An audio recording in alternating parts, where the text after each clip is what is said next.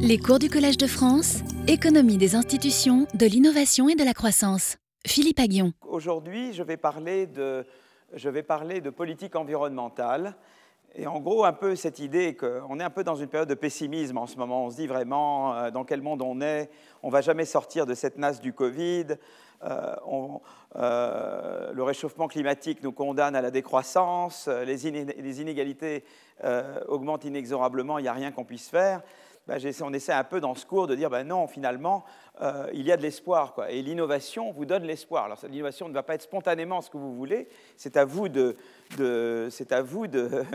de, conduire ce cheval fougueux qu'est l'innovation et de le faire aller là où vous voulez. Et euh, c'est de la même manière que l'innovation, c'est ça qui va nous aider. C'est par l'innovation qu'on va trouver les traitements et les vaccins pour, euh, pour, soigner le Covid et pour, ou pour prévenir le Covid. Euh, comme on l'a mentionné la dernière fois, l'innovation a des vertus en matière de mobilité sociale et notamment en créant euh, à travers la destruction créatrice, et parce que les firmes innovantes créent des bons emplois, comme on a vu la dernière fois. Donc, dans une économie d'innovation, il y a de l'espoir également de relancer l'ascenseur social. Et ça, c'était le cours que j'ai présenté la dernière fois.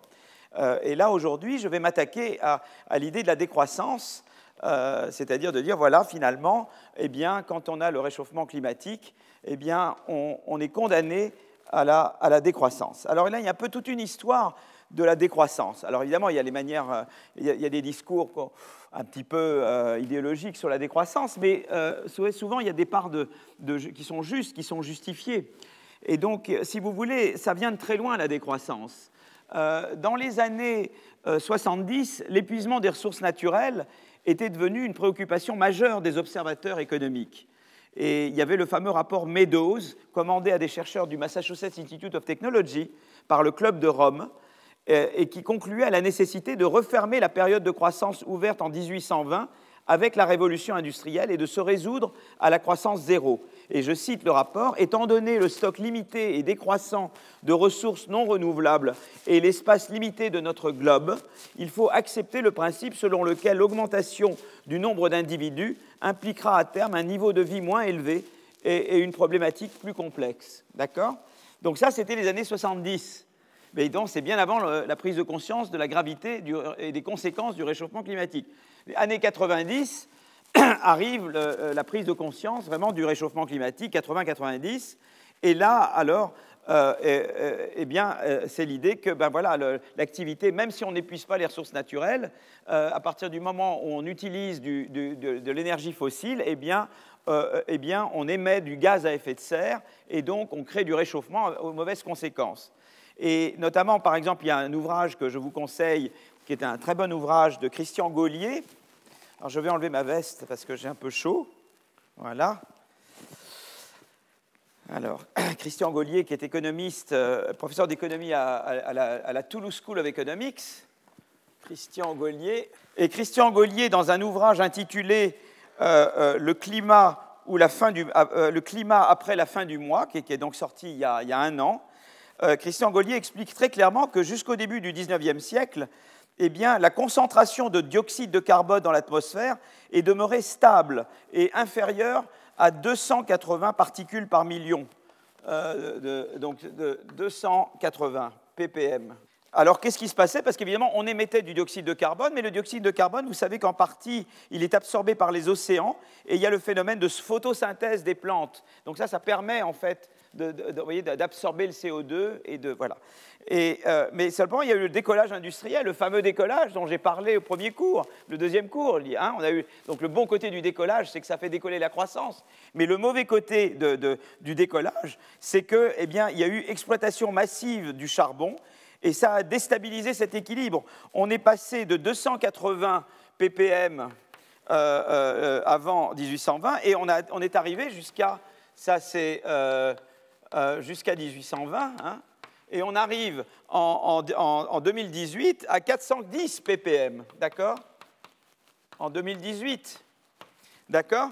Et cette augmentation rapide de concentration euh, de dioxyde de carbone dans l'atmosphère ben, a créé un, effet de serre, ça, d'accord? Et l'effet de serre a à son tour provoqué un important réchauffement climatique. Les conséquences du réchauffement climatique sont multiples. Épisodes de sécheresse, incendies, inondations de plus en plus forts et fréquents. On n'a pas besoin que je vous le dise, il n'y a plus qu'à allumer les, nouvelles. Euh, euh, et puis une chute dramatique de la biodiversité. Et puis il y a l'impact du réchauffement sur l'activité humaine, une mortalité accrue lors des épisodes caniculaires ou encore l'impact notable des vagues de chaleur sur la productivité du travail. Donc voilà, donc c'est là que, donc vous voyez, tout ça, ça dit, ben voilà, finalement, eh bien, euh, on n'a pas le choix euh, que, de, que d'avoir la décroissance. Alors je passe à mon premier, à mon premier euh, voilà, je passe à mon introduction. Donc, donc sommes-nous vraiment condamnés à la décroissance? Ou bien peut-on quand même, y a-t-il quand même l'espoir? D'accord? Et c'est là que, ben voilà, le l'économiste de l'innovation que, je suis dit, moi, il y a de l'espoir. Et, euh, euh, euh, et, voilà. Et donc, si vous voulez, alors évidemment, on peut dire, voilà, le, raisonnement, le raisonnement des partisans de la décroissance, c'était un monde sans innovation. Alors, je vais quand même poursuivre le raisonnement de voir une économie sans innovation. Supposez que vous ayez une économie où simplement vous produisez, vous produisez des biens de consommation avec, euh, ça c'est la productivité, avec du capital et, du travail, d'accord, par exemple, d'accord Et, c'est le stock de capital. Et c'est l'augmentation du stock de capital qui vous fait croître. C'est-à-dire qu'en gros, vous avez de la production. Avec la production, bien, une partie de la production, eh bien, vous investissez, une partie vous la mangez et une partie vous l'utilisez pour l'investissement, ce qui augmente votre stock de capital et ce qui vous donne de la croissance. Ça, c'est le modèle de Solo, c'est le modèle néoclassique, c'est le modèle de croissance qui repose sur l'accumulation de capital, d'accord? Ok, donc si vous êtes dans un monde comme ça, et supposez que ça dépend aussi d'un R qui est l'extraction de ressources naturelles. Alors moi, j'aurais rajouté un R là. Eh bien, je vais vous dire que ce R, il est extrait. C'est la quantité que vous extrayez aujourd'hui d'un stock. D'accord? Eh bien, dans une économie comme celle-là, eh bien, ce que j'affirme, c'est que la croissance n'est pas soutenable. Et je vais vous expliquer en mots pourquoi. Et si vous avez un problème, vous levez la main, et je vous le refais. Donc, supposez que vous ayez une économie comme celle-là, où on produit du bien de consommation avec du capital, il y a du travail, et il y a de l'extraction de ressources naturelles. J'extrais du, pétrole ou du charbon, mais seulement le stock, lui, il est... Euh, euh, là, c'est le flux, le R. Le stock, il est fini, quoi. les ressources sont épuisables, d'accord? Alors, je vais vous montrer que dans cette économie, eh bien, la croissance, elle est forcément... Elle ne peut pas durer tout le temps, et je vais raisonner par l'absurde. Supposez que cette économie puisse croître toujours, d'accord? Si cette économie peut croître toujours, ça veut dire que mon Y ne va pas tendre vers zéro, puisque je fais croître l'économie. Il va plutôt augmenter que diminuer, donc il ne va certainement pas croître il va pas tendre vers zéro. Ce qui veut dire euh, euh, que R ne va pas tendre vers zéro. R va rester toujours, c'est qu'à chaque période, je vais devoir extraire beaucoup de, de ressources. Mais à ce moment-là, ça veut dire qu'au bout d'un temps fini, il n'y en aura plus des ressources. Vous comprenez? Et donc, au bout d'un temps fini, le R va tomber à zéro. Mais comme le R tombe à zéro, le Y va tomber à zéro. Et donc, ça, montre que mon hypothèse par l'absurde ne marche pas. Vous voyez ce que je veux dire? J'ai fait un raisonnement par l'absurde. J'ai dit, supposons que Y peut augmenter indéfiniment. Et j'arrive au fait qu'au bout d'un temps fini, Y tombe à zéro. Donc, ça veut dire qu'il ne peut pas y avoir de croissance. En gros, c'est comme un serpent qui se mord la queue. Le seul moyen d'avoir de la croissance dans cette économie, c'est de faire croître le capital. Le seul moyen de faire croître le capital, c'est de faire croître le Y. Mais pour faire croître le Y, j'ai besoin de consommer beaucoup de R. Mais ça, ça va évidemment épuiser mes ressources naturelles. Qui ne comprend pas? Et il n'y a aucune honte. Qui comprend? Wouh C'est vrai, vous êtes formidable. Ah, génial. Ah là là, j'ai la meilleure classe, j'ai la meilleure classe possible. C'est génial. Vous êtes formidable. Voilà. D'accord donc, euh, donc voilà, donc du coup, je peux aller vite là. Waouh Cartonnez là, vous cartonnez. Alors, euh,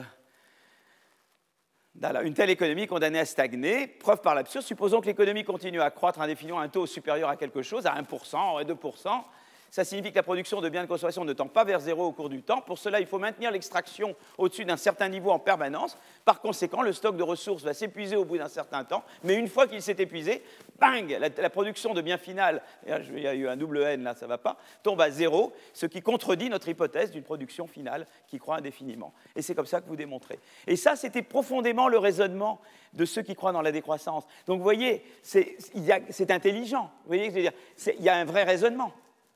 Et Greenpeace, c'est ça. C'est le raisonnement Greenpeace, si vous voulez, quelque part. Ils ne sont pas idiots. Seulement, ils oublient un truc, c'est l'innovation. Parce que l'innovation, qu'est-ce qu'elle va vous permettre de faire, l'innovation?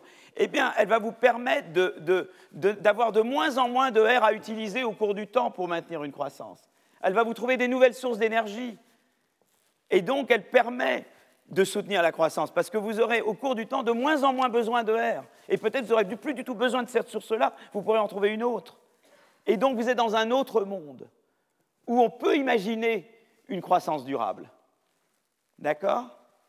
La question, c'est est-ce que l'innovation va vraiment faire ce que vous voulez? Vous voulez une innovation qui économise de mieux en mieux les ressources naturelles. Vous voulez une innovation qui soit de plus en plus verte. Est-ce que spontanément, les entreprises vont faire ça La réponse est non. Ça, c'est la mauvaise nouvelle. Les, livrées à elles-mêmes, les entreprises ne vont pas faire ce que vous voulez faire. D'accord? Voilà. Alors je continue. Donc seule l'innovation permet de reculer les frontières du possible, seule l'innovation rend possible une croissance durable de notre qualité de vie en utilisant de moins en moins de ressources naturelles et en émettant de moins en moins de CO2. Et la destruction créatrice permet non seulement de remplacer une technologie par une autre, mais de changer notre mode de production, de changer notre mix énergétique vers des technologies plus vertes. La question, c'est est-ce que les entreprises choisissent spontanément l'innovation verte? Et là, euh, voilà le plan du cours. Donc, je viens de terminer l'introduction et je vais maintenant parler de l'effet de dépendance au sentier. Je vais vous montrer que spontanément, les entreprises n'innovent pas dans le vert. D'accord? Donc là, j'ai terminé la première, euh, les premières slides. Alors, l'effet de dépendance au sentier.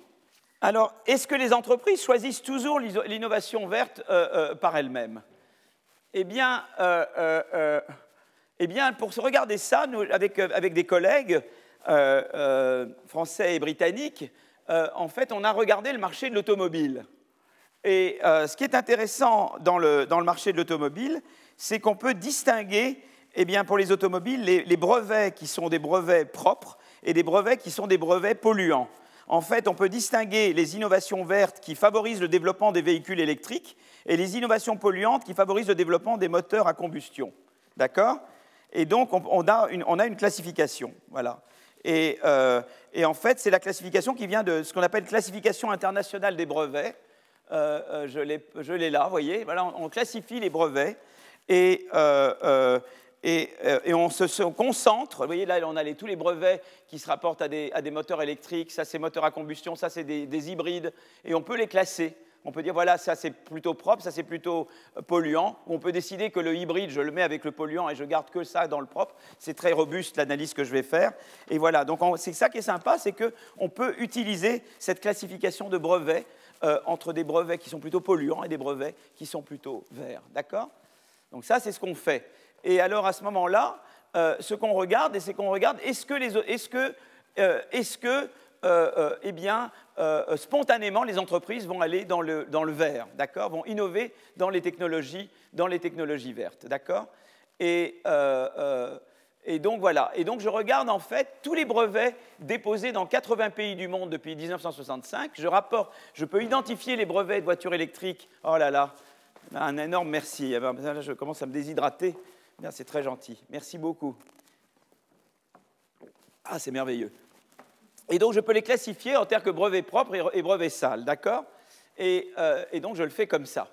Euh, euh, alors, je me limite aux brevets triadiques, c'est-à-dire des brevets importants. En général, les brevets qui sont importants, ils, sont, ils sont consignés à la fois à l'Office européen des brevets, l'Office américain des brevets et l'Office japonais des brevets. Donc, en tout cas, on sait que les brevets qui sont là, qui sont ce qu'on appelle triadiques, c'est des brevets, disons, importants, c'est des innovations importantes.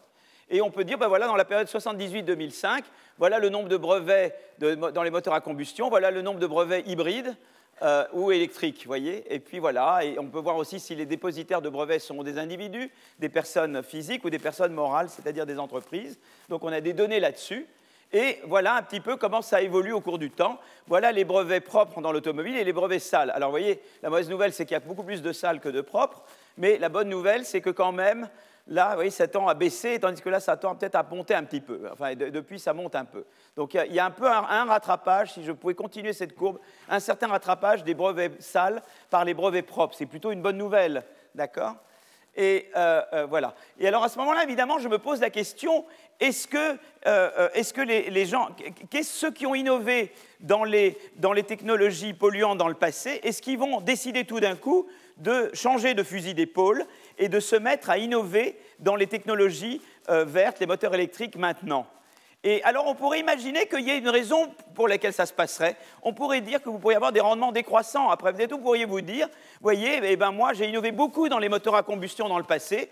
Eh bien, euh, I run out of steam, quoi. J'ai des rendements décroissants, je, je, le fais de moins en moins bien. Du coup, maintenant j'ai envie de commencer autre chose. Malheureusement, ce n'est pas le cas. Plus on a fait des choses qu'avant, si je suis un bon cuisinier ou un bon danseur, si je suis un bon danseur dans le palais, je vais continuer à innover dans la danse et je ne vais pas du tout décider d'aller, dans à innover dans la cuisine. Vous voyez, vous innovez dans ce dans, quoi vous êtes bon. Je vais vous le montrer maintenant. Malheureusement, ça aurait été une bonne nouvelle de dire bah, finalement, automatiquement, eh bien, les entreprises ont été très polluantes avant, elles ont envie de changer le fusil d'épaule d'elles-mêmes. Eh bien, ce n'est pas le cas. On tend à continuer à faire ce qu'on fait déjà bien. On tend à vouloir perfectionner ce à quoi on est déjà bon. Voyez? Donc c'est euh, voilà. Et c'est ce qu'on appelle la dépendance au sentier. Voyez, c'est un sentier d'innovation. je suis dépendant à ce que j'ai fait. Euh, je suis dépendant à ce que j'ai fait avant. Et c'est pour ça qu'il faudra l'étape l'État pour rediriger le changement technique. Vous voyez, d'elles-mêmes, les entreprises ne le feront pas. Il va falloir l'État qui intervient avec différents instruments pour rediriger le changement technique des entreprises et les obliger à aller vers le, vers le vert, vers les technologies vertes.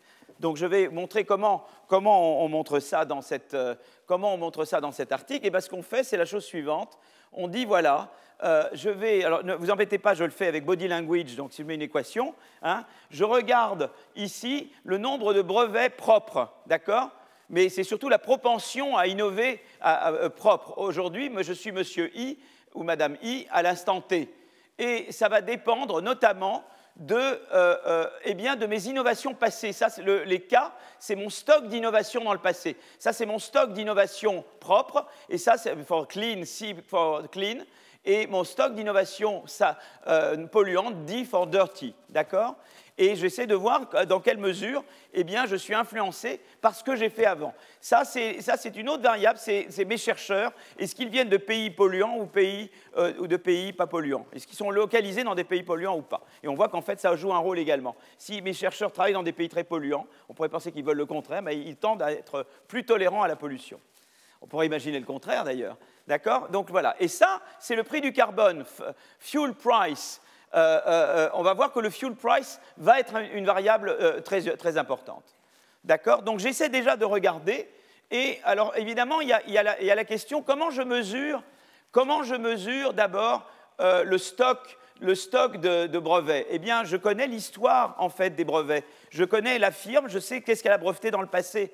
Donc je connais son stock de brevets. Et donc je peux utiliser l'information que j'ai sur le stock. Je sais tout ce qu'elle a fait avant. Vous voyez? On connaît votre passé.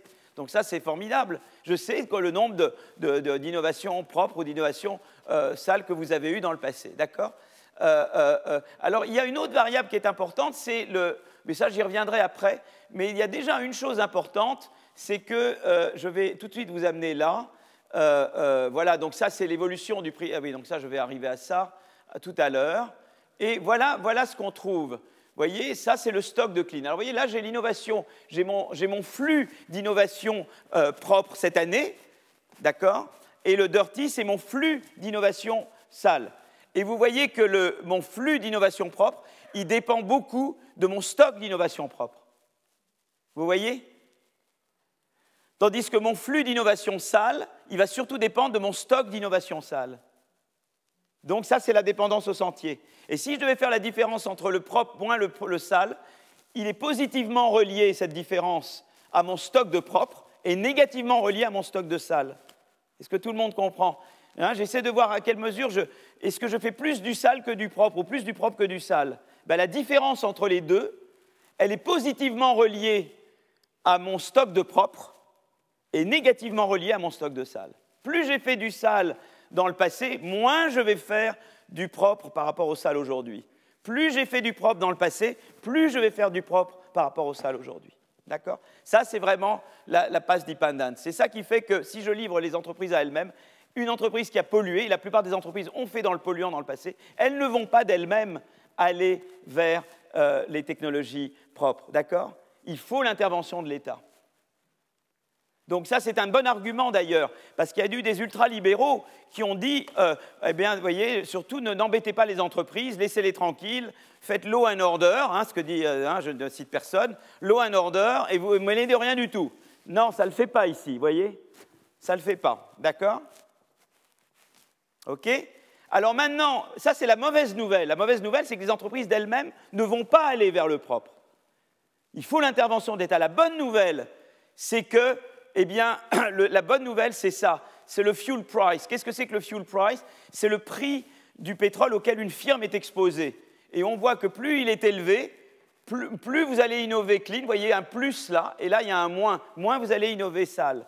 C'est-à-dire quand vous allez augmenter le prix du carbone, le taxe carbone ou le prix du, carbone, eh bien, ça va inciter les entreprises à innover moins dans, dans les moteurs à combustion et plus dans les moteurs électriques ça redirige l'innovation. Donc la taxe carbone ou le prix du carbone est un outil pour rediriger l'innovation. Ce n'est pas juste que ça fait que les gens polluent moins, ça redirige l'innovation vers l'innovation propre. D'accord?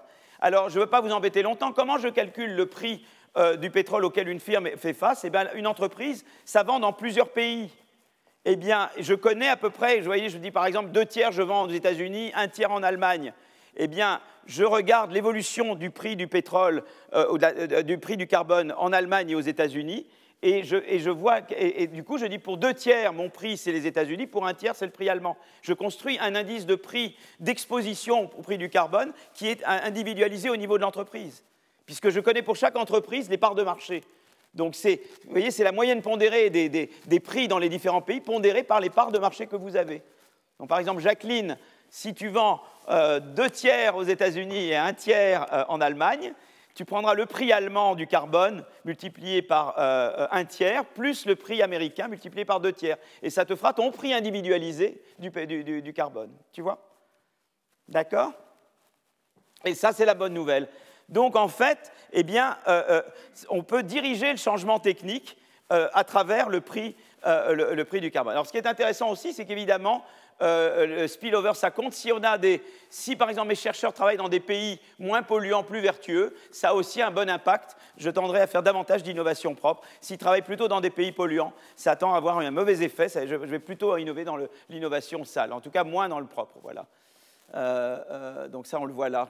Donc le clean, le clean, j'en ferai plus si, vous voyez, donc là j'étais là si, mes, si mes, chercheurs sont dans des pays plus vertueux, je vais plus faire de, de, moteurs électriques. Si par contre, ils sont dans, euh, dans des pays où c'est moins vertueux, je, je, tendrai à faire plus de moteurs à combustion. Voilà, alors donc à, partir de là, ce que je peux faire, c'est que euh, à partir de là, je peux faire l'exercice suivant. Avec ce tableau que j'ai dérivé là, je peux utiliser ce tableau pour faire un, un exercice et pour me demander, eh bien voilà, moi ce que je vais faire, c'est que euh, euh, ce que je vais faire, eh bien, je vais regarder, je vais regarder, euh, je, vais, je, vais, dire, voilà, qu'est-ce qui se passe Je vais faire un exercice et que je vais dire, eh bien, je vais simuler l'effet de différentes politiques d'augmentation du prix de l'essence et l'effet que ça a sur l'évolution des stocks de brevets verts et polluants. Alors, je, regarde là, et, et, en fait, alors je vais passer à ça. Et vous voyez, là, c'est intéressant. Voilà, voilà, je vous avais montré tout à l'heure la courbe pour euh, l'évolution de l'innovation, euh, l'évolution de l'innovation propre et de l'innovation sale. Ça, c'est si rien ne se fait. Et maintenant, qu'est-ce qui se passe si en 2005, je mets une hausse de 10% du prix? Vous voyez, ça va rapprocher un peu les courbes. Euh, une hausse de 20%, ça les rapproche. Une hausse de 40%, vous voyez qu'à ce moment-là, si j'avais mis une hausse de 40% en 2005, eh bien, le stock, le stock de, euh, le stock de, euh, euh, voyez, de clean rattrape le stock de dirty. Et à partir de ce moment-là, j'ai plus besoin d'intervenir, parce qu'à ce moment-là, je renverse la dépendance au sentier. Vous comprenez? Si je fais en sorte que vous rattrapiez, si par exemple Jean-Pierre est un bon cuisinier un bon danseur, mais, et que, mais plutôt plus meilleur cuisinier que danseur, d'accord? Et tout d'un coup je bloque son amélioration en cuisine et je l'oblige à, innover uniquement dans la danse, à un moment donné, il va être meilleur danseur que cuisinier. À partir de ce moment-là, j'ai plus besoin d'intervenir parce que la dépendance au sentier, elle va jouer pour moi. Il va aller immédiatement vers l'autre truc. Vous comprenez? Ça, c'est la complémentarité État-entreprise. C'est très important de comprendre ça. Il y a des gens qui pensent qu'il faut toujours micromanager les entreprises. Non, il faut leur donner un certain nombre d'incitations, mais ensuite, elles prennent le relais. C'est vraiment important de comprendre cette complémentarité-là entre entreprises. Alors évidemment, 40%, vous allez me dire, c'est énorme, et ça fait porter un coût exorbitant aux générations présentes. Avec beaucoup moins que ça, on a eu les gilets jaunes, hein, d'accord N'oublions pas, d'accord On sait que la, mise en place d'une fiscalité écologique punitive euh, euh, est un terrain hautement inflammable, hein, comme on l'a vu en France il y a deux ans, d'accord Mais la bonne nouvelle là, c'est que la fiscalité n'est pas le seul instrument. Il y a la fiscalité, mais il y a également les subventions à l'innovation verte et ce que j'appelle la politique industrielle, mes fameuses DARPA. Vous savez, je reviens toujours avec mes idées fixes. Je veux faire une DARPA énergie pour pousser l'investissement dans des énergies nouvelles. Et on va voir aussi qu'il y a la société civile qui va jouer un rôle. Donc je vais parler un petit peu de ça, hein, des différents instruments, et je parlerai de la société civile, d'accord? Parce que là, jusqu'à maintenant, j'ai parlé surtout de la complémentarité entre l'État et le marché, l'État et les entreprises, mais il y a un troisième acteur qui avait été dramatiquement oublié au moment des Gilets jaunes, qui est la société civile. Et elle aussi, euh, elle peut jouer pour vous. il ne faut pas voir la société civile comme uniquement un empêcheur de tourner en rond. En fait, c'est comme les entreprises. Je veux dire, on peut faire de la société civile son allié. Dans la lutte contre le Covid, on le voit également. On a besoin des trois. Euh, c'est les entreprises qui vont découvrir les vaccins et les traitements. Euh, on a besoin de l'État pour assurer, c'est ce que l'a fait, le soutien aux ménages et aux entreprises. Mais la société civile, c'est également très important. Et on voit qu'il y a des pays qui se débrouillent beaucoup mieux parce que la société civile a été mise sous de bonnes incitations. On ne les a pas infantilisés, on les a pas. Et ils ont réussi à davantage. ce qui est vrai pour le Covid est vrai également pour l'environnement. D'accord? Alors voilà, conclusion, donc changement technique peut être orienté vers innovation propre. La mauvaise nouvelle, c'est que l'innovation propre ne peut jamais rattraper l'innovation sale sans intervention politique ou publique. La bonne nouvelle, c'est que, eh bien, euh, euh, eh bien, on peut utiliser euh, eh bien, différents instruments pour rediriger le changement technique vers des innovations propres. D'accord? Alors, je suis la partie 3 maintenant. En quoi la prise en compte de l'innovation change-t-elle les termes du débat? Alors, j'en arrive, arrive, là. Alors là, je vais vous raconter un petit peu Nordhaus versus Stern. Donc, Nordhaus, c'est quelqu'un qui a eu le prix Nobel en 2018 pour ses, recherches sur, l'environnement et, la croissance. Euh, et Nicolas Stern est un collègue de euh, la London School of Economics, qui a été mon boss à la, Banque européenne pour la reconstruction et le développement, et qui, a, surtout produit le rapport Stern. Donc je vais vous parler un petit peu d'eux, d'accord? Alors, euh, en fait, il y a...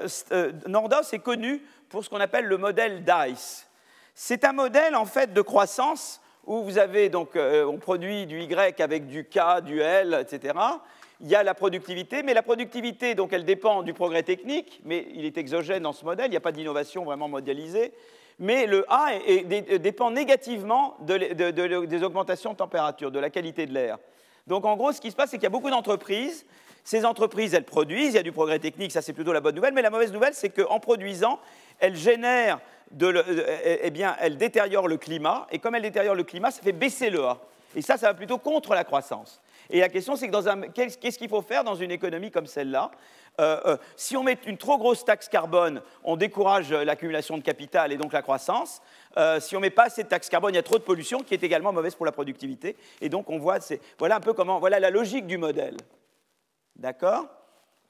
Donc l'idée, c'est que en fait, la production agrégée de l'économie génère des émissions de CO2 qui, à leur tour, contribuent au réchauffement climatique, qui, à leur tour, font baisser le A. D'accord? Parce que vous avez, je sais pas, des, intempéries, vous ne pouvez plus produire, euh, euh, la productivité des individus baisse en canicule, etc. Alors la seule source d'inefficacité de cette économie provient du fait que chaque producteur individuel ne prend pas en compte les effets de sa production sur les émissions globales de CO2. Donc il ne va pas prendre ça en compte. C'est-à-dire que si je prenais pleinement en compte le fait que si je pollue plus, je fais baisser le A, à ce moment-là, moi-même, je m'auto-disciplinerais. Mais en fait, vous avez plein d'entreprises qui ont des fonctions comme ça. Et chacune pense qu'elle est négligeable, qu'elle a un effet négligeable sur les émissions globales de CO2. Donc eux prennent le A comme donnée. Ils ne disent pas je vais avoir un effet négatif sur le A si je pollue plus. Donc on appelle ça des externalités, c'est-à-dire que moi j'exerce des externalités, je me rends compte que je fais euh, des externalités sur Emma, sur Raphaël et sur Abidjit, d'accord, mais je ne les prends pas, je ne les internalise pas, d'accord?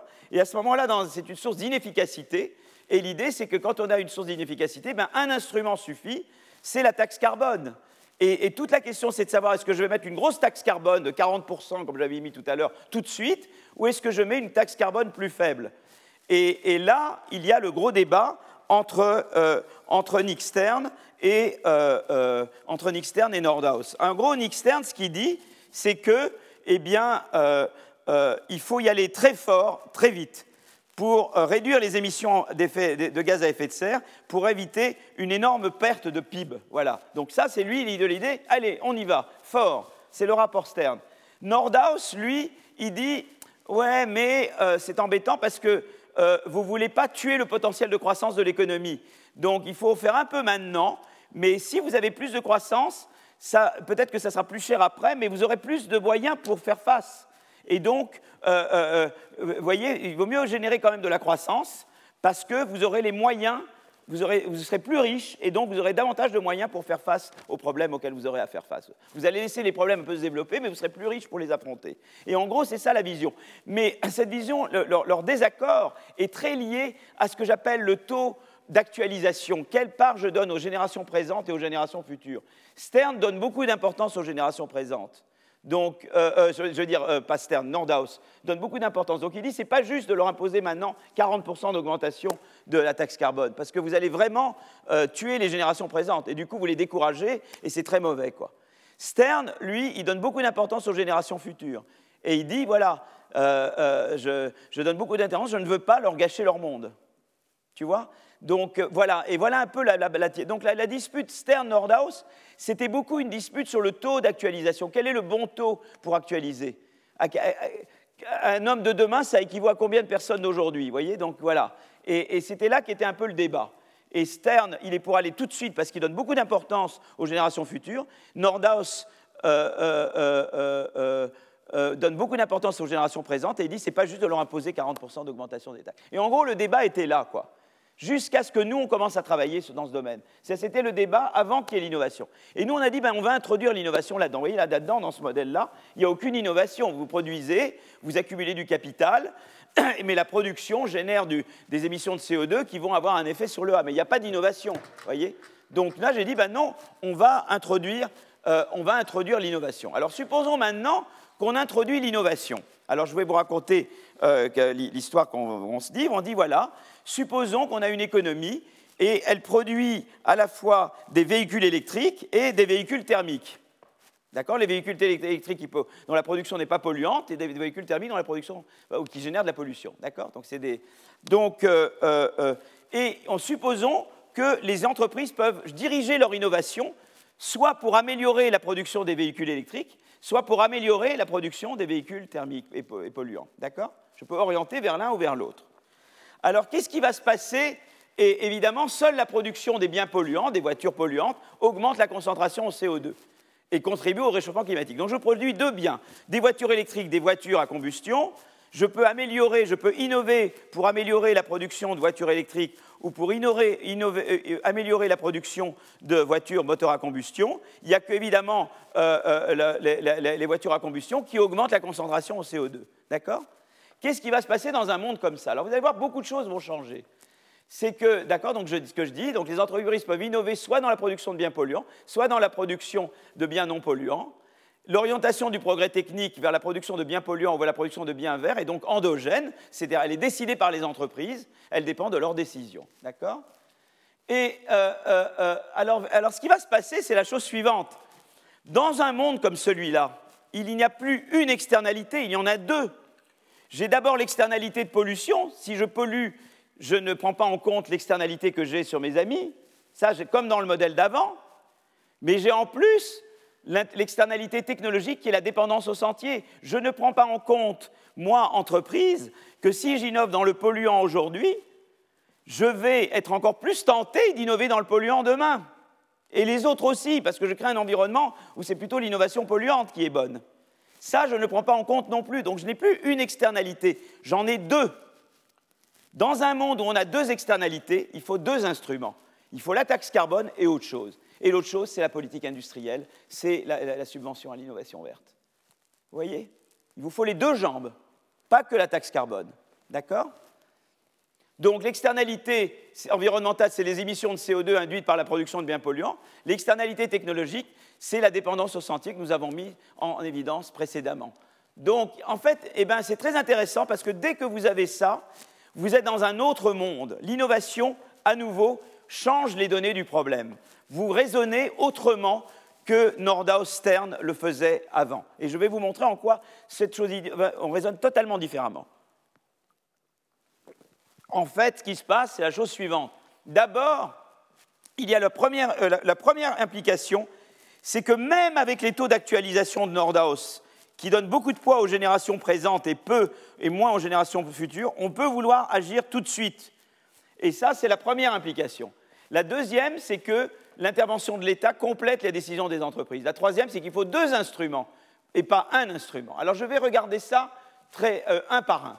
La première idée, c'est qu'une intervention, eh bien, je veux, même avec les taux de Nordhaus, maintenant, Stern, il était très content qu'on avait fait ça parce qu'il a pu retourner vers Nordhaus et lui dire Mon coco, même avec tes taux d'actualisation, il faut faire ce que moi je dis qu'il faut faire, agir maintenant. Pourquoi? Parce que si on n'agit pas maintenant, non seulement on pollue, mais l'innovation va continuer d'être dans les moteurs polluants. Et donc, il va falloir être beaucoup plus dur demain pour inciter les firmes à innover dans le verre. Il faudra arriver avec des taxes carbone beaucoup plus grosses. C'est le syndrome du dentiste. C'est-à-dire que si j'ai une carie et que j'attends, la carie, elle va s'approfondir. Et donc, je vais avoir voilà, ça, ça va être plus embêtant demain. C'est la même chose. C'est-à-dire que là, non seulement je pollue, mais la distance entre le stock de brevets euh, polluants et le stock de brevets pas polluants va augmenter. Et donc, il va falloir une politique encore beaucoup plus forte demain pour réduire l'écart.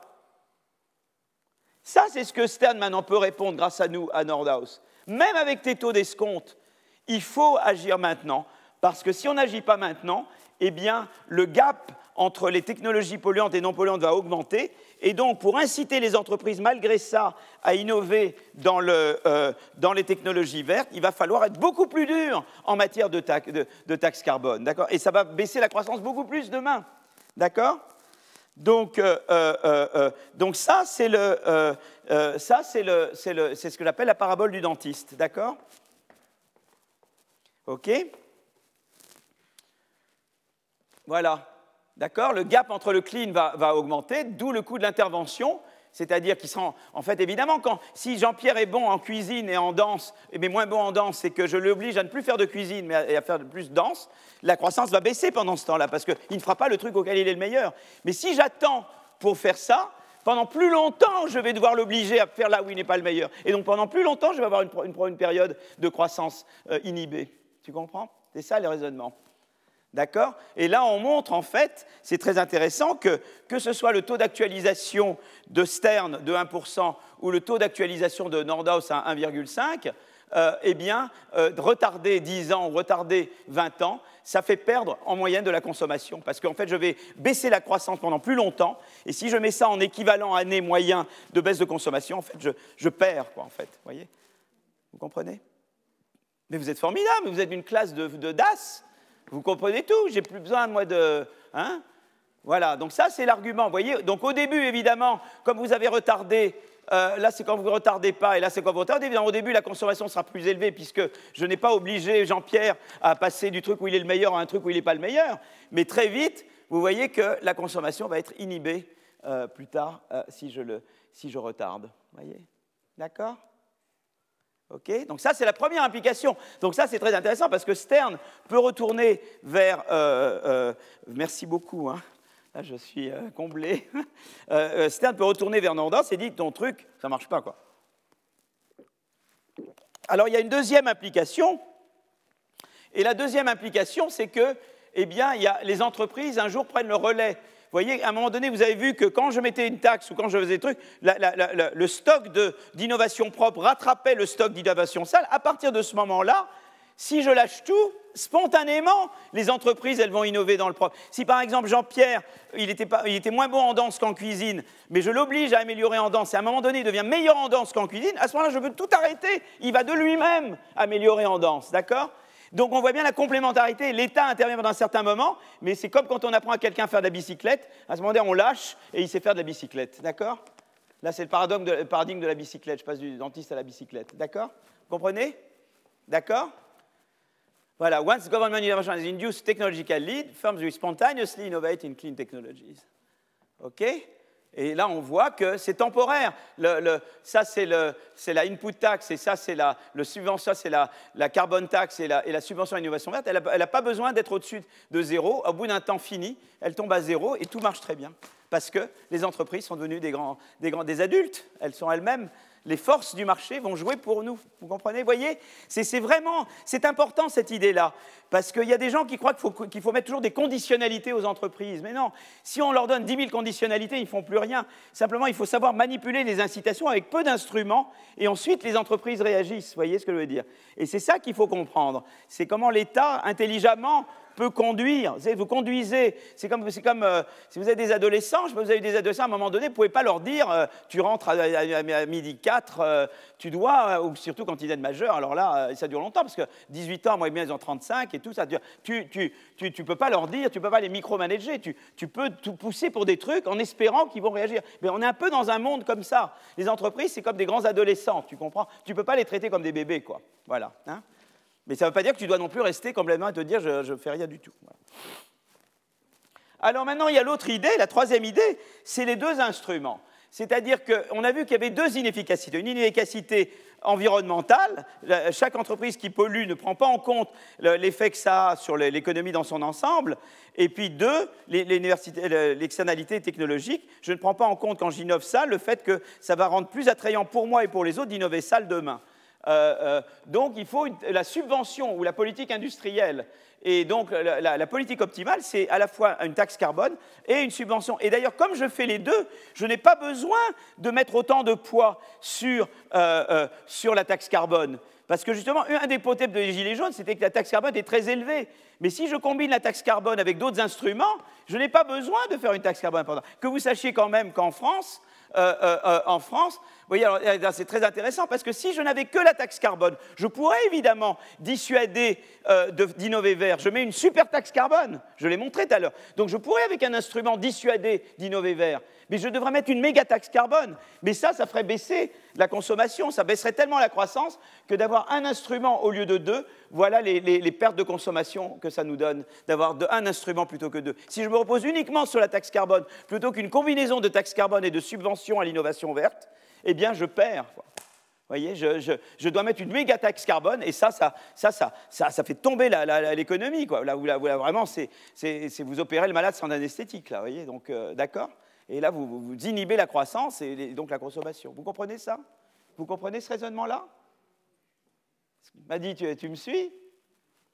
Si je fais que, que la taxe carbone, je dois mettre une méga taxe carbone. Je vais combiner taxe carbone et subvention, la carotte et le bâton. Et du coup, j'ai moins de mètres de bâton parce que j'ai aussi la carotte qui va aider. Et donc, du coup, c'est plus vivable, c'est plus, plus acceptable. D'accord? Pardon? Voilà, voilà, voilà, absolument. Voilà, donc, voilà, le, voilà le, euh, alors voilà, donc là, la partie investissement, Marc Fontcave, à, mon collègue, je fais de la publicité pour mon collègue du Collège de France, qui a fait un, livre très passionnant qui s'appelle Halt euh, euh, au catastrophisme. Et en fait, il parle beaucoup de la, partie investissement. Il faut que vous sachiez quand même que la France ne contribue qu'à hauteur de 1% aux émissions de CO2 globales mondiales, grâce notamment au nucléaire, à l'hydroélectrique. L'empreinte carbone de l'énergie nucléaire, elle est de 12 grammes par kilowatt d'électricité produite. Euh, comme pour l'énergie éolienne, c'est 21 grammes pour l'énergie hydroélectrique, 41 pour les panneaux solaires, 490 pour le pétrole, 800 pour le charbon. Il faut savoir quand même. Hein. Vous voyez, donc la folie allemande, la folie allemande de fermer des centrales nucléaires pour aller au charbon. Maintenant, vous savez, j'ai un copain, il a, il a, il a son appartement à Bonn sur le Rhin. C'est merveilleux, on voit des grosses péniches. Donc c'est comme chez nous, comme la Seine, sauf que c'est des grosses péniches au lieu de petites péniches. Et qu'est-ce qu'elles transportent Du charbon, du charbon, du charbon. C'est dramatique, quoi. Dramatique. Leur bilan carbone est désastreux à cause de ça. Catastrophe. D'accord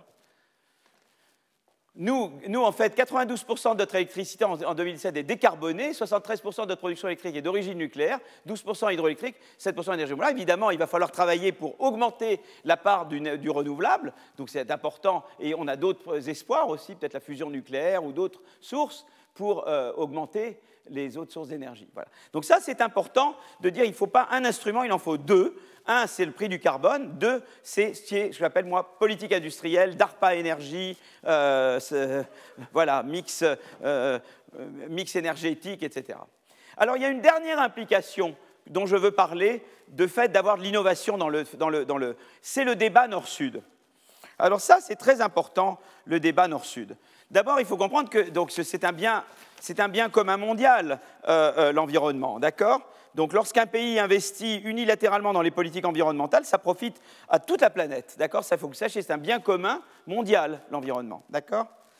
Euh, Donc, évidemment, quand vous avez un bien commun mondial, chaque pays est tenté de jouer ce qu'on appelle les passagers clandestins. en anglais, on dit free riding. C'est-à-dire chaque, euh, chaque pays est tenté de dire bah, finalement, moi, moi euh, je, n'ai qu'un peu d'impact sur les autres pays, et, donc pourquoi à la limite je dois faire de l'effort? Et chaque pays est tenté de ne rien faire. D'accord? Alors, en fait, le débat est le suivant c'est de dire est-ce que moi, si j'attends que tous les pays émergents le fassent, est-ce que du coup on n'y arrivera jamais? Et il y a un peu le débat nord-sud. Le débat nord-sud est le suivant. Si vous parlez avec l'Inde et la Chine, qu'est-ce qu'ils vous disent? Vous êtes, bien gentils, vous les, Occidentaux.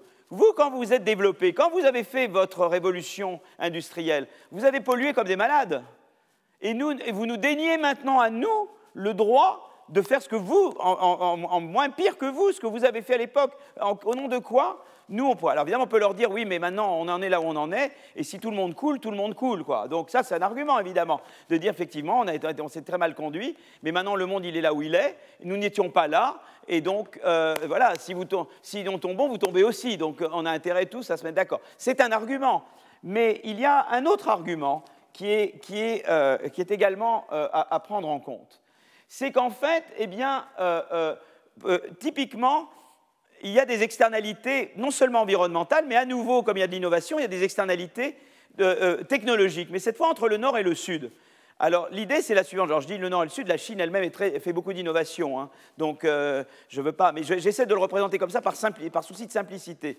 Euh, supposons que les innovations ont lieu dans le nord, ce qui est pas, on sait que la Chine produit beaucoup d'innovations, donc je suis, c'est pas juste ce que je dis là, mais c'est juste pour, comme ça pour simplifier et qu'elles sont imitées ou adaptées dans le Sud. Voilà, d'accord? Donc on peut supposer que, eh ben voilà, l'externalité, la supplémentaire, c'est de... Et donc moi, je peux dire au pays du Sud, écoutez, moi, la différence entre vous et nous, c'est quand nous, on a, on a fait le développement industriel, nous n'avions pas le choix, nous n'avions que le charbon.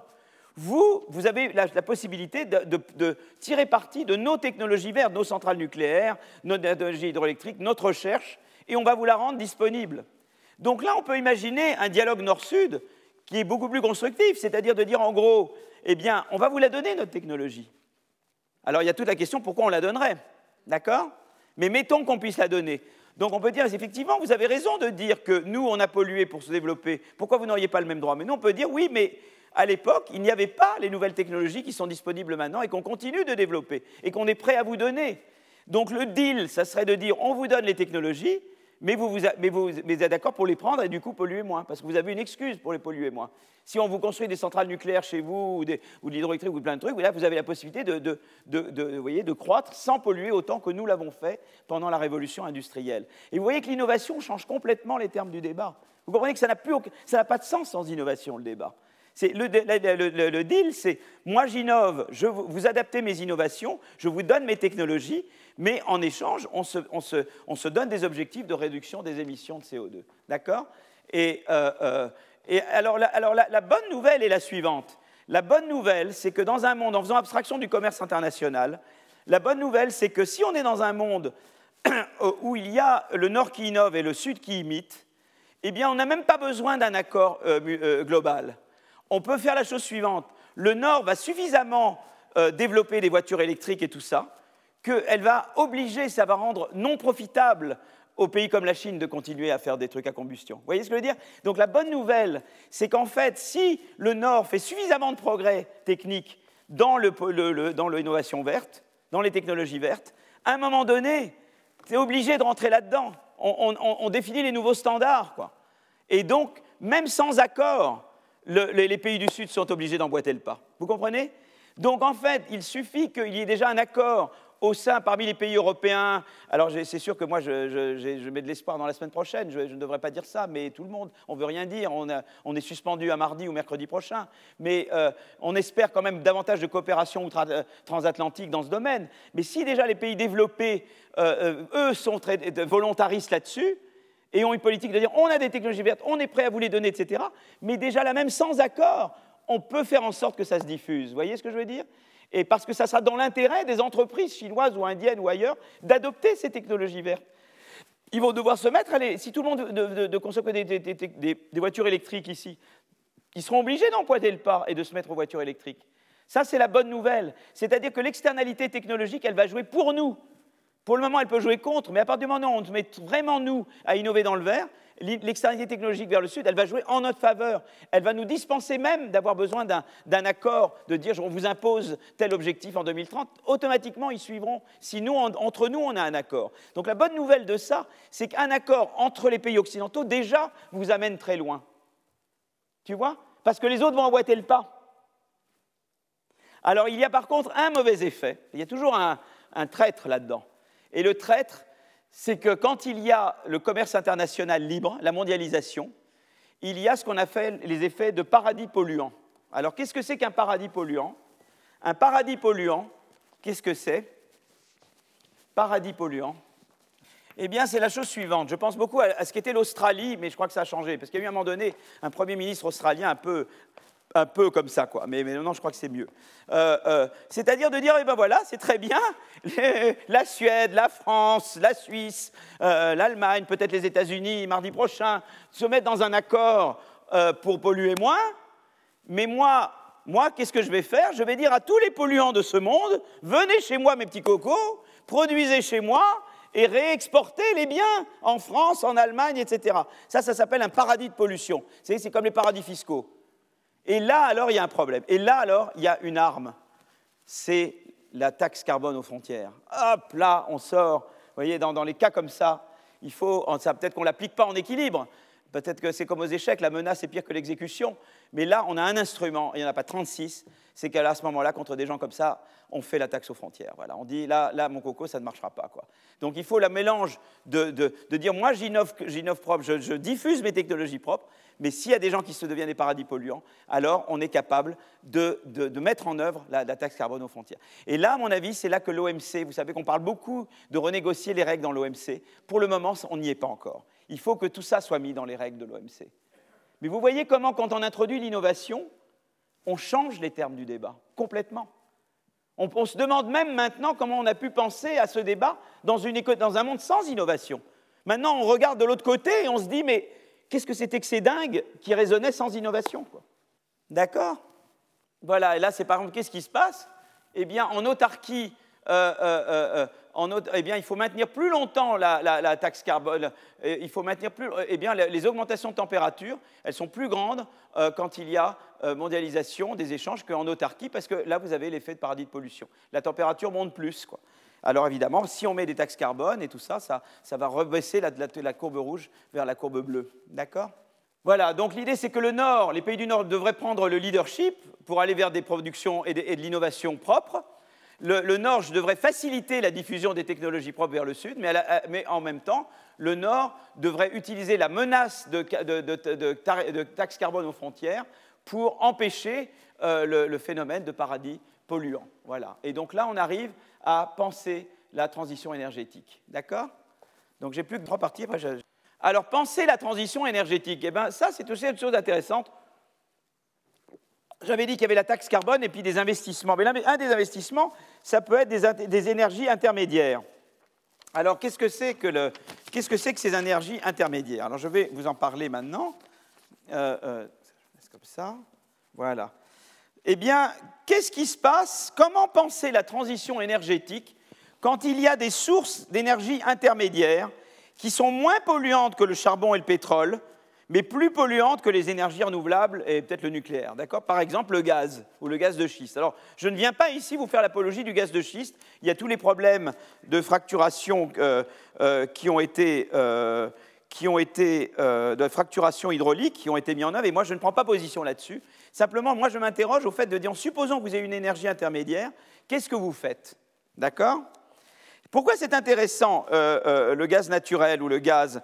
Parce que le gaz émet 30% de dioxyde de carbone en moins que le pétrole et 50% de moins que le charbon lors de sa combustion. Euh, euh, et le gaz de schiste est un gaz naturel non conventionnel qui a reconnu un, regain d'intérêt comme force d'énergie intermédiaire. Donc, euh, donc, voilà, donc je vais un petit peu vous en parler, de dire qu'est-ce qu'on fait quand on a un, animal comme ça. Est-ce qu'il faut rien faire? Est-ce qu'il faut voilà. Donc je vais un peu m'intéresser à cette question. voilà, donc ici mes euh, donc ça, c'est basé sur un travail que je fais avec euh, mon ami Daron Adjemolou, ça se prononce. Euh, il, est, il, est, prof au MIT, David Emous est à Zurich, Lynn Barrage, elle était à Brown et maintenant elle est en Californie. Voilà. Et donc, donc on introduit une, source intermédiaire d'énergie. Et, est-ce qu'il faudrait subventionner la production et la recherche dans cette source intermédiaire Alors vous voyez, là c'est intéressant parce que cette figure montre vous voyez, euh, euh, cette figure, ce qu'elle montre, c'est que vous avez, euh, vous voyez un peu dans les, différents États le, boom du gaz de schiste. Et vraiment, ça se passe vraiment à partir de 2008. Quoi. Et vous voyez le boom du gaz de schiste dans les différents États américains. Donc ça, c'est la production mensuelle de gaz de schiste. Vous voyez comment ça augmente dans les différents États. Donc ça, ça vous donne le boom. D'accord? Et alors, ce qui est intéressant, évidemment, c'est que cette, donc on, voit qu'il y a une, une forte accélération de, de, la, de la production de, gaz de schiste de 50% entre 2008 et 2018, ce que montre cette figure? Cette figure-là, elle, montre elle, que, euh, elle montre elle que la contribution du charbon dans la production d'électricité a décliné à un rythme qui s'est accéléré à partir de 2008, tandis que le, gaz, le gaz s'est accéléré. Voyez? L'utilisation du gaz dans la production d'électricité euh, eh bien, la part du gaz euh, a augmenté à un rythme accéléré à partir d'ici, tandis que la part du charbon a décru à un rythme accéléré à partir de ce moment-là. Il y a vraiment une substitution, d'accord? OK? Donc, on veut comprendre les effets de court terme et les effets de long terme, d'accord? Donc, euh, c'est ça qui m'intéresse. Voilà. Et en fait, si vous voulez, en fait, je vais vous dire, le, donc, en fait, comment ça marche? C'est-à-dire qu'en gros, on peut dire, voilà, il y a l'innovation. En fait, je, je, je vais vous faire un truc, mais ce n'est pas, ce n'est pas de, c'est de l'extraction. Quelque part, ma production d'énergie, c'est un, je peux dire, c'est un mine d'un Q et d'un R. Mon R, c'est de l'extraction. Mon Q, c'est ce que je, c'est la quantité extraite de, de, je sais pas, de charbon ou de que je mets dans la centrale nucléaire. Donc mon Q, c'est ma, ma centrale, je veux dire, euh, ma centrale qui produit l'électricité. D'accord? Donc le Q, c'est un peu, mais quand j'innove sur le Q, c'est que j'innove sur les technologies qui permettent à ce qui est extrait de produire de l'électricité. D'accord? Vous comprenez comment ça marche? J'extrais du gaz ou d'un corps, ça c'est le R, et puis je mets le R dans une, dans une usine, et le Q c'est l'usine. Et donc l'idée, l'innovation, c'est dans l'usine. Le, le, boom, c'est que ça, tout d'un coup, le R augmente, Hein, j'augmente le R, ça c'est le boom de gaz de schiste, par exemple, le R qui correspond au gaz de schiste augmente, et j'essaie de voir l'effet que ça a sur pas juste sur la pollution à court terme, mais sur l'innovation dans les différents types d'usines qui vont utiliser le charbon, qui vont utiliser le, gaz de schiste et qui vont utiliser euh, l'hydraulique, etc. D'accord? C'est ça que je regarde. Alors, il y a un effet de court terme et de, long terme. À court terme, qu'est-ce qui va se passer? Eh Quand il y a le boom du gaz de schiste, je vais remplacer du charbon par de gaz de schiste, c'est-à-dire qu'une partie de l'électricité qui avant était produite par des, euh, euh, une partie qui était produite euh, par du charbon, donc je mets CH pour charbon, hein, CH pour charbon, alors voilà, j'avais le charbon et j'avais le charbon là, eh bien ça va passer à gaz, hein, gaz, mine de Q-gaz, qui est la centrale à gaz, et de l'extraction de gaz. D'accord? Donc je vais passer de là à là. Mais cette extraction-là, elle, pollue moins, quoi. D'accord? Donc, en fait, il y a un effet d'abord idiot de substitution qui est que quand je passe du charbon au gaz, par unité, par unité d'énergie produite, je pollue moins. Tout le monde comprend, par définition, quoi. D'accord? Ça, c'est le côté, l'effet direct. Mais en économie, toute l'économie, c'est les effets indirects. Si c'était juste pour dire ça, je n'ai pas besoin de faire d'économie. Le problème de l'économie, c'est que l'économie, c'est ce qui vous permet de comprendre les effets indirects. C'est ça que j'explique dans les programmes d'SES que j'ai refait, hein, les programmes des lycées que j'ai complètement refait. Bon, c'est vraiment de mieux faire comprendre aux élèves les effets indirects. C'est là qu'on comprend l'économie. C'est là que l'économie est utile.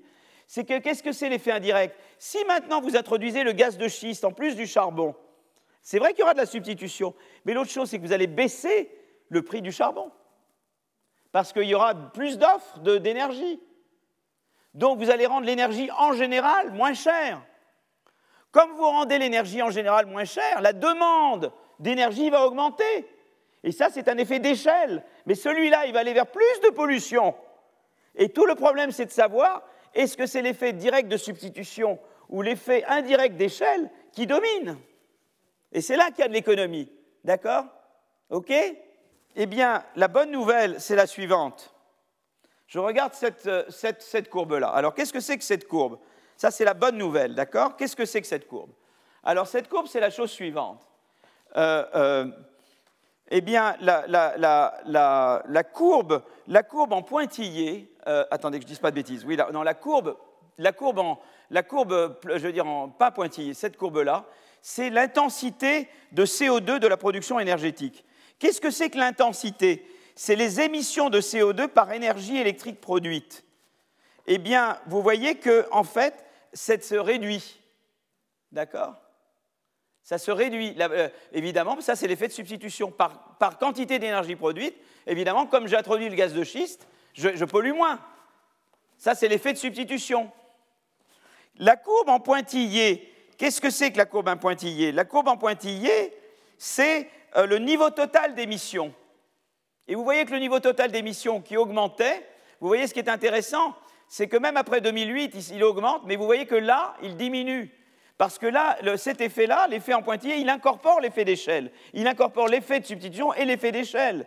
Mais vous voyez que lui-même, il baisse. Ça, c'est la bonne nouvelle. C'est qu'à court terme, c'est l'effet de substitution qu'il a emporté sur l'effet d'échelle. C'est vrai que l'introduction du gaz de schiste a baissé le prix de l'énergie en général et donc augmenté la demande pour l'énergie, ce qui allait plutôt vers plus polluer, mais c'est l'effet de substitution du charbon au euh, gaz de schiste qu'il a emporté et donc l'effet à moyen terme a été de baisser la pollution. D'accord? Ça, c'est une bonne nouvelle. Seulement, il y a l'effet à long terme. Eh bien, l'effet à long terme, c'est le suivant. C'est que euh, euh, à long terme, et on voit d'ailleurs ici, on, a, calibré, on a fait un modèle, on l'a calibré, et on a vu que l'émission, évidemment, le, boom de, gaz de schiste a baissé beaucoup les émissions, l'intensité des émissions. Évidemment, la consommation d'énergie a augmenté, mais quand même, les émissions totales ont baissé, parce que cet effet l'a emporté sur cet effet. Vous voyez? D'accord? C'est sympa, ça. Mais il y avait bien l'effet prix. Euh, il y avait bien l'effet de substitution et l'effet, il y avait bien l'effet dont j'ai parlé d'échelle. D'accord? Mais il est dominé. Alors maintenant, il y a un problème à long terme. À long terme, le problème est le suivant. C'est qu'à long terme, il y a plusieurs énergies. Vous voyez, à long terme, j'ai mis ici le charbon, j'ai mis ici le gaz, et je vais mettre en dessous le renouvelable, renouve, mine de Q, euh, et là c'est R renouve, d'accord? Q renouve. Il n'y a pas d'extraction là, là c'est vraiment Q renouve, d'accord? Et là, si vous voulez, le truc est le suivant. Je peux orienter l'innovation vers ou améliorer les centrales à charbon, ou améliorer les centrales à gaz, ou améliorer les technologies du renouvelable. Et là, il y a eu un effet pervers. L'effet pervers, c'est que quand j'ai eu le gaz de schiste, évidemment, ça a créé une demande beaucoup plus grande pour des innovations qui travaillent avec des centrales de gaz de schiste, des centrales à gaz. C'est un effet d'échelle, mais c'est un effet d'échelle sur l'innovation. Donc ça veut dire qu'il y a des chercheurs qui sont venus d'ailleurs pour travailler sur des centrales, mais ils sont venus d'où? Peut-être certains de centrales à charbon, mais également malheureusement du renouvelable. C'est-à-dire que l'effet pervers de la révolution du gaz de schiste, c'est de détourner des gens qui travaillaient sur les, innovations renouvelables pour qu'elles aillent travailler dans des innovations sur le gaz de schiste. Vous comprenez? Et là, à long terme, c'est plus polluant. Vous voyez le problème? Vous comprenez? Donc, euh, et d'ailleurs, là, on le voit bien. Le, diagramme de gauche représente euh, euh, le diagramme de gauche représente les énergies renouvelables rapportées au total des brevets. Et là, c'est les énergies renouvelables sur les brevets de, fossiles. Et vous voyez qu'au début, jusqu'au 2018, le, le, renouvelable augmentait, et depuis, le gaz de schiste, eh bien, en proportion du total des brevets dans l'énergie, le, renouvelable a reculé. Ça, c'est l'effet pervers du gaz de schiste. D'accord? Et le problème de cet effet pervers, c'est qu'il peut avoir un effet, c'est que, évidemment, il fait que les, scientifiques avec le boom vont davantage vers, les, fossiles, qui sont là les gaz, plutôt que d'aller dans le renouvelable. Et, à long terme, ça peut conduire vers plus de pollution. Alors qu'est-ce que vous faites pour faire ça? Est-ce que ça veut dire qu'il ne faut pas le, le, gaz de schiste? Non, vous le gardez, mais vous le complétez. Et vous le complétez par une taxe carbone et peut-être par des subventions directes à l'énergie renouvelable. Et quand vous mettez les deux en plus de la révolution du gaz de schiste, eh bien, vous éliminez l'effet secondaire indésirable dont je viens de parler tout à l'heure. Et donc, à nouveau, on voit qu'il faut combiner plusieurs instruments. Vous combinez la, révolution du gaz de schiste, mais vous mettez avec taxe carbone raisonnable et subvention aux renouvelables. Et là, vous avez quelque chose qui marche. Voyez, voyez comment vous faites votre transition énergétique? Voilà. Alors maintenant, je vais parler du rôle de la société civile. Alors ça, c'est un, travail que j'ai fait donc avec euh, mes collègues, Alexandra Roulet, Roland Benabour, Alf Martin. D'accord? Et là, c'est la société civile. Je vous ai dit jusqu'à maintenant, jusqu'à maintenant, j'ai dit bon ben voilà, c'est l'État qui fait quoi. Mais euh, euh, si, mon, mon analyse s'arrêtait là, eh bien, je dirais, si mon analyse s'arrêtait là, je dirais, eh bien, le message essentiel, c'est que l'intervention de l'État est indispensable pour rediriger le changement technique vers l'innovation verte et ainsi éviter un désastre environnemental. Pourquoi? Parce qu'en l'absence d'intervention de l'État, les entreprises spontanément ne vont pas vers l'innovation verte et donc elles nous précipitent dans le mur. D'accord? Bon, maintenant, la, grande question qui se pose, c'est est-ce que c'est suffisant? Et, là, il y a tout un débat très intéressant, et je vais effacer un peu le tableau, comme j'ai un peu de temps là. Voilà, et on va être juste à temps, ça va être très bien. Et le débat qui est très important, c'est sur la notion de responsabilité sociale d'entreprise, RSE rôle de la société civile et rôle de la responsabilité sociale des entreprises. Alors là, il y a un débat, et c'est un débat très intéressant. Le débat sur la responsabilité sociale des entreprises, euh, celui qui euh, le débat, notamment, ça intervient avec les noms suivants. Arthur Pigou, 1920, ça fait, ça fait drôle de penser que... bref. Et, euh, et Milton Friedman, 1970. Et la question, c'était un peu de savoir, est-ce qu'il faut que d'une manière générale, les entreprises aient comme seul objectif la maximisation du profit ou qu'ils qu'ils aient d'autres objectifs? C'est très intéressant ce débat, parce que moi, je me suis retrouvé dans une situation avec un collègue à moi qui, quand même, euh, est quand même notoirement pas de droite, quoi. Euh, euh, et, et, il était friedmanien, et moi, je ne l'étais pas. Alors, c'est très intéressant. Vous voyez, comme des fois, le, parce qu'en en fait, Milton Friedman, et Pigou, c'est la même idée, c'est de dire, écoutez, c'est très simple, il faut chacun fasse ce qu'il doit faire. Les entreprises, elles sont bonnes pour maximiser le profit, laissez-les maximiser le profit. Et puis, s'il y a des trucs qui ne vous plaisent pas, mettez-vous des régulations. Donc, que l'État mette les réglementations. Donc, l'État va imposer des réglementations. Hein, on ne peut pas faire travailler, on peut plus comme Émile Zola, on peut, comme Germinal, on ne peut plus faire travailler les enfants, euh, etc. On peut plus, c'est un de choses qu'on ne peut pas faire. Donc voilà, ben, d'accord, donc euh, bien, bien reçu. Les entreprises, elles continueront de maximiser le profit, mais c'est l'État qui va euh, imposer les réglementations, d'accord? Et, et, donc chacun dans son rôle, quoi. Parce que si on demande aux entreprises de faire 10 trucs, elles vont rien faire du tout. Donc il y a un argument là-dedans, de bon sens, c'est-à-dire euh, un objectif c'est facile à faire, 10, 10 on, peut on peut en fait euh, rien faire du tout. Donc ça c'était l'argument qu'ils avaient, d'accord? Et c'est très intéressant parce que c'est un argument qui a été défendu à la fois par ces personnes-là, notamment par Milton Friedman qui était un ultralibéral, et également il est défendu par des gens qui sont très interventionnistes de l'État. Pourquoi? Parce qu'ils font le même raisonnement. Ils disent, si je donnais de la responsabilité sociale des entreprises, eh bien, ça déresponsabiliserait l'État. Donc moi aussi, je suis d'accord avec Milton Friedman. C'est génial, non, comme truc, non? Hein? Fallait le trouver. Donc, euh, parce que la RSE, c'est diabolique. Ça déresponsabilise l'État. C'est un piège pour déresponsabiliser l'État. Donc, Friedman, Friedman, Friedman, quoi. D'accord? Alors, le problème, le problème du raisonnement de Friedman est le suivant donc voilà, donc voilà. Donc, euh, euh, euh, donc d'accord, donc les entreprises doivent poursuivre l'objectif, la maximisation, il incombe à l'État de remédier aux différentes sources, externalités, asymétrie d'information, coût de transaction. Il y a cependant des limites à ce que l'État peut accomplir. Et là, il y a un article très, très intéressant de Benabou et Tirol, qui est un article sans maths, juste de réflexion, et ils disent ben, il y a deux arguments au moins pour le, qui font que l'argument Friedman tombe. Le premier, c'est que d'abord les gouvernants, ils sont souvent exposés au lobbying. J'en ai parlé du lobbying la dernière fois. Hein? Donc, euh, hein, Veolia, là, tout ça. Hein? Donc, euh, donc euh, on est sujet au lobbying. on va, donc, donc là, on ne peut pas faire confiance entièrement à l'État. L'État, il a ses propres dysfonctionnements, dont le lobbying. Et puis, deuxièmement, il y a le, le réchauffement climatique est un problème mondial. C'est-à-dire, qu'est-ce que moi j'ai comme prise sur le gouvernement d'un autre pays? Qui pollue et qui a des externalités sur moi Peut-être qu'il considère que le prix de la vie n'est pas le même que moi. qu'est-ce que j'ai comme prise? Voyez, qu'est-ce que je peux faire euh, euh, Qu'est-ce que je peux faire pour... Euh, pour hein, donc, qu'est-ce que, qu'est-ce que moi, gouvernement de la France, je peux faire pour obliger un autre pays à se conduire comme il faut? Donc, donc, donc, donc l'idée est de dire, ben, il y a le rôle de la société civile. Pourquoi ne pas s'appuyer également sur la société civile, en particulier sur les consommateurs, qui intègrent de plus en plus des considérations sociales et environnementales dans le choix de produits? Eh bien voilà, c'est un truc. Il y a d'autres aussi leviers, les actionnaires. Les actionnaires interviennent. Par exemple, j'ai mes collègues Oliver Hart et Luigi Zingales, euh, euh, Hart Prix Nobel 2016, euh, qui ont écrit beaucoup sur ça. Et dire, voilà, en gros, l'important, c'est que les actionnaires votent, et ils vont voter sur un plan, et pas, ils ne disent pas juste maximisation du profit, pas maximisation du profit. Ils vont voter sur quelque chose qui leur paraît convenable, qui respecte un certain nombre de normes, de principes, etc et donc ils vont voter. Et, donc, donc, il faut intervenir, eux, beaucoup les, actionnaires et le vote des actionnaires. Mais il y a les consommateurs, d'accord? Et donc nous, dans l'article avec Benabou et mes, co-auteurs, on regarde les consommateurs. Donc on regarde le rôle des préférences sociales des consommateurs et leur interaction avec la concurrence sur le marché des produits. Donc déjà, d'abord, ce qui est intéressant, c'est que les préoccupations environnementales des Américains ont tendance à baisser, mais vous voyez qu'elles remontent maintenant.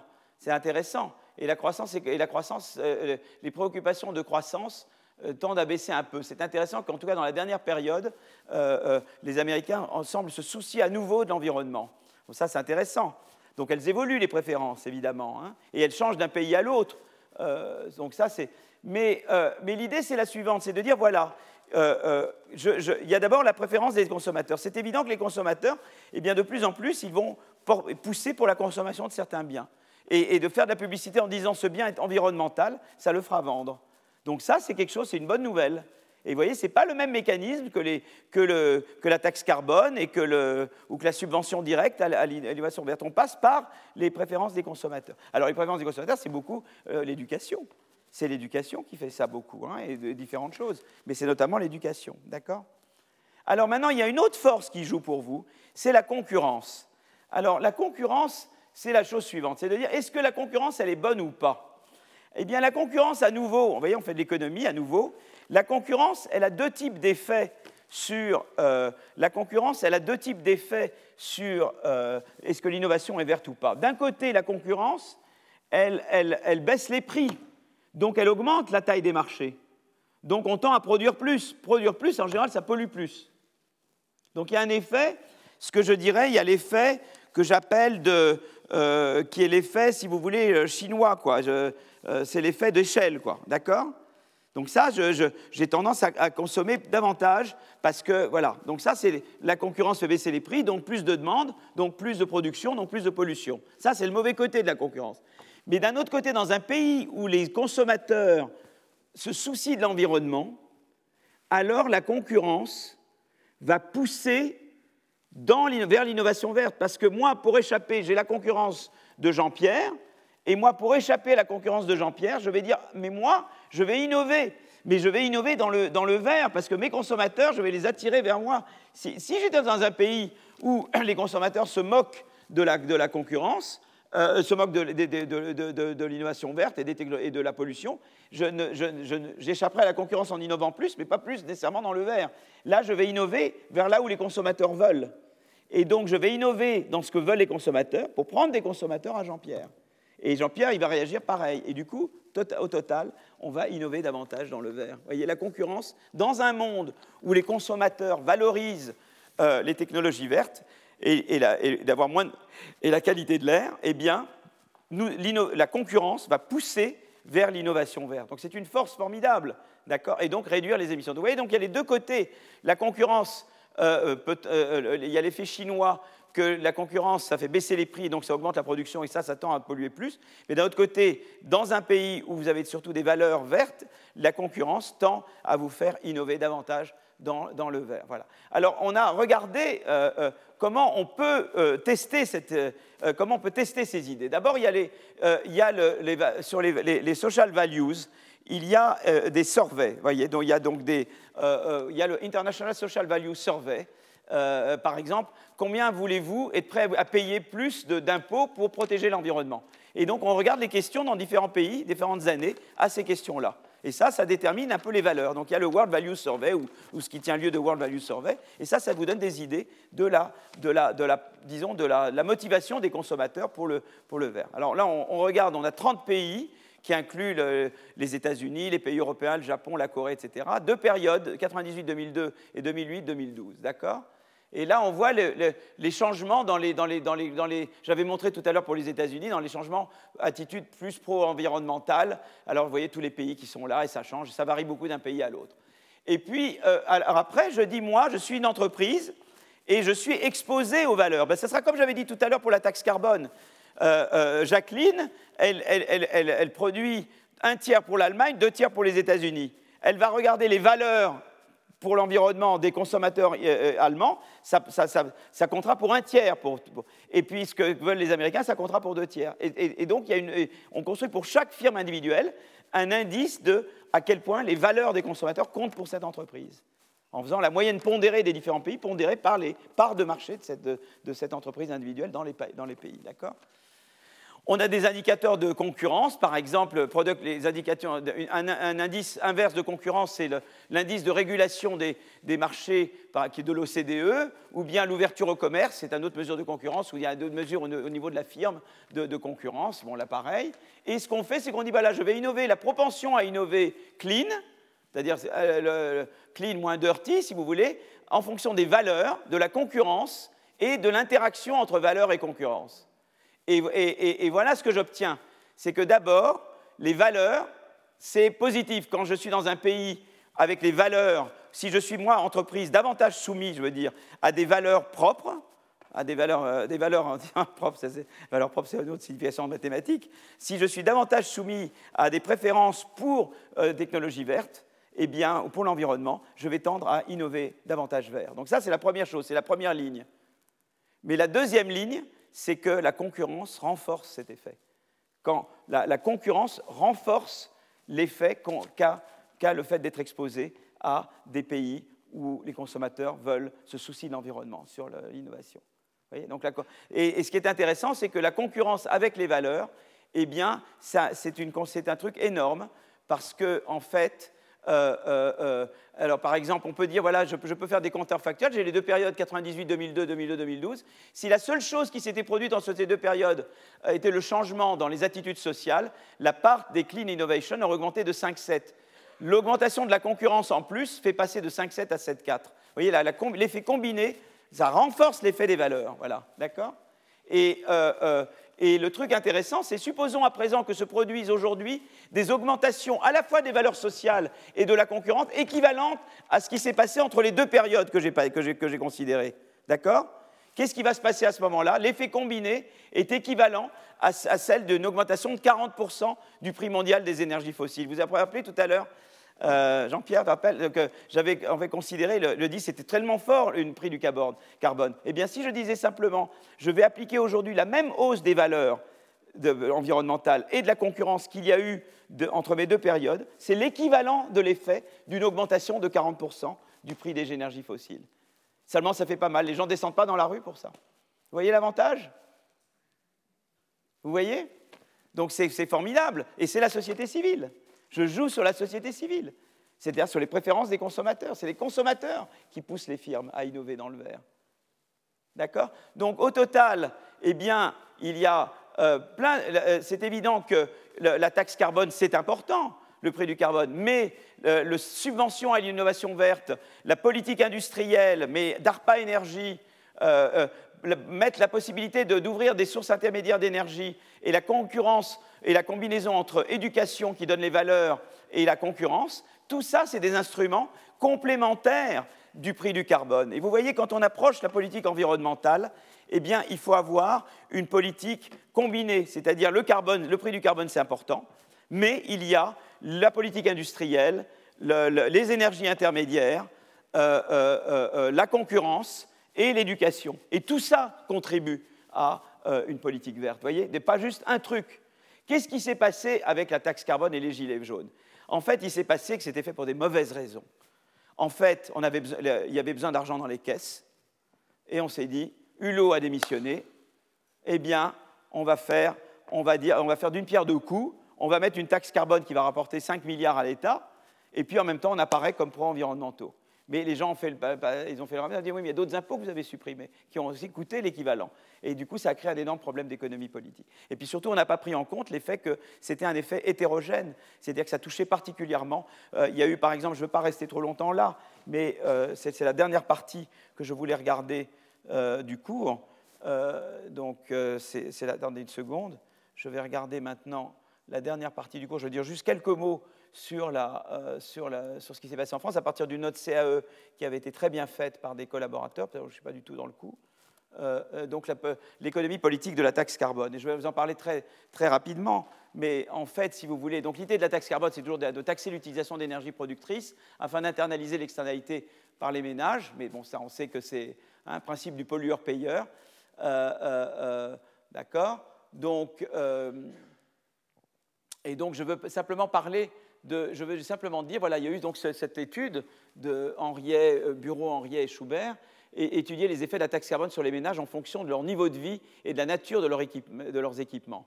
Et, euh, euh, et, ce qui est intéressant, c'est que ce qu'ils ont fait, c'est que voilà, voilà ce qu'ils ont montré, des choses intéressantes. D'abord, ils ont regardé entre ménages de revenus différents. Donc là, vous avez différents niveaux de vie et vous avez regardé les taux d'effort des ménages associés à la réforme qui était proposée euh, avant les Gilets jaunes. Et vous voyez que ça touchait beaucoup plus, évidemment, les, couches inférieures. Et vous pouvez voir la partie qui était le rattrapage diesel, qui était plus dramatique pour les couches inférieures que pour les couches supérieures, qui utilisent moins des voitures diesel, évidemment. Hein.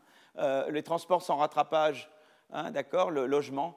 Euh, donc voilà. Et, voyez, et, le logement aussi, évidemment, touchait beaucoup plus les, ménages modestes. voyez donc euh, euh, le taux d'effort, hein, en pourcentage du revenu évidemment. Hein. Donc, euh, donc, si vous voulez, voilà, donc c'était d'abord très, c'était donc le, profil régressif de, des taxes en fonction du revenu. Les ménages les plus modestes contribuent en moyenne davantage que les plus riches en part de leurs revenus disponibles. Donc ça, c'était déjà la première chose qui n'avait pas été prise en compte à Bercy, hein, d'accord. Euh, ensuite, on peut voir une hétérogénéité horizontale. Elle provient de la différence de localisation des ménages vers zone rurale versus ville et des types d'équipements. On décompose l'effort moyen au sein de chaque décile et plus de 10% des ménages du premier décile ne devaient pas être impactés puisqu'ils consomment pratiquement pas de carburant, n'utilisent ni gaz ni fuel, mais pour 10% d'entre eux, les pertes excessives excèdent 220 euros par an. Euh, de même, parmi le dernier décile de niveau de vie, certains ménages ne devraient que très peu impacter, mais près de 10% devraient perdre au moins 500 euros, mais seulement par rapport à leur revenu total, ça représentait très peu. C'est-à-dire que quand même, au fond, on voit que euh, ça a été quand même beaucoup les ménages inférieurs, évidemment par ceux, qui devaient prendre leur voiture et de, prendre leur diesel, etc. Euh, et, ils ont été fortement impactés. Quoi. Et donc, évidemment, ça a été un peu tout le problème de l'économie politique de la taxe carbone. C'est-à-dire que l'idée est bonne, mais il y avait doublement, ce qui n'avait pas été fait, c'est que, un, l'aspect redistributif n'avait pas du tout été pris en compte. Euh, deux, l'argent, on n'avait pas dit que l'argent allait être redistribué on a dit l'argent et en fait l'État était prêt à l'utiliser pour lui-même. Et donc ça, ça, ça, fait, ça mis le feu aux poudres. Donc voilà. Donc c'est très important. Ça ne veut pas dire que ce n'est pas important d'avoir un prix du carbone qui évolue en fonction du prix du pétrole d'ailleurs. Euh, ah oui, et l'autre chose qui avait été très mauvaise, c'est qu'on avait imposé cet acte carbone à un moment où le prix du pétrole augmentait, alors qu'au contraire, dans cette période, il fallait réduire et donc, c'est une triple erreur qui a été faite à ce moment. C'est donc me dire que l'économie politique, c'est très important. Quand vous faites une réforme, vous devez toujours vous mettre à la place des gens qui subissent la réforme. C'est vrai aussi pour la réforme des retraites. Personne n'avait regardé ce que perdaient les enseignants. Personne ne s'est dit à la place des enseignants. Ils étaient à petite prime, ils, prenaient en pleine figure la réforme des retraites. Donc ça, le travail n'avait pas été fait. Euh, et, je crois que c'est très important. La réforme est une chose très bien, mais c'est très important de se mettre à la place des gens et de regarder comment ils vivent la réforme, comment ils subissent la réforme, les effets redistributifs de la réforme, comment je peux compenser, comment je peux. Je crois que c'est très. Il y a tout ce qu'on appelle une ingénierie de la réforme, et, je crois une explication de la réforme. les Suédois, ils ont mis dix ans à faire le passage au système à points. Euh, ils ont chaque réforme, ils ont mis beaucoup de temps parce qu'il faut d'abord expliquer et il faut s'assurer que, que c'est absorbé par la population, que c'est acceptable. Et je crois que donc il y a toute un, une économie politique de la réforme. Ça, ça nous amène dans un domaine encore très différent. Mais la bonne nouvelle, si vous voulez, c'est que la taxe carbone, c'est important, il faut la faire intelligemment. Mais en même temps, il y a la politique industrielle énergétique, il y a la concurrence, il y a l'éducation, il y a les, sources intermédiaires. Et donc, on a une panoplie pour, euh, pour pouvoir avoir une vraie politique environnementale. Je m'arrête là. Merci beaucoup. Retrouvez tous les contenus du Collège de France sur www.colège-2-france.fr.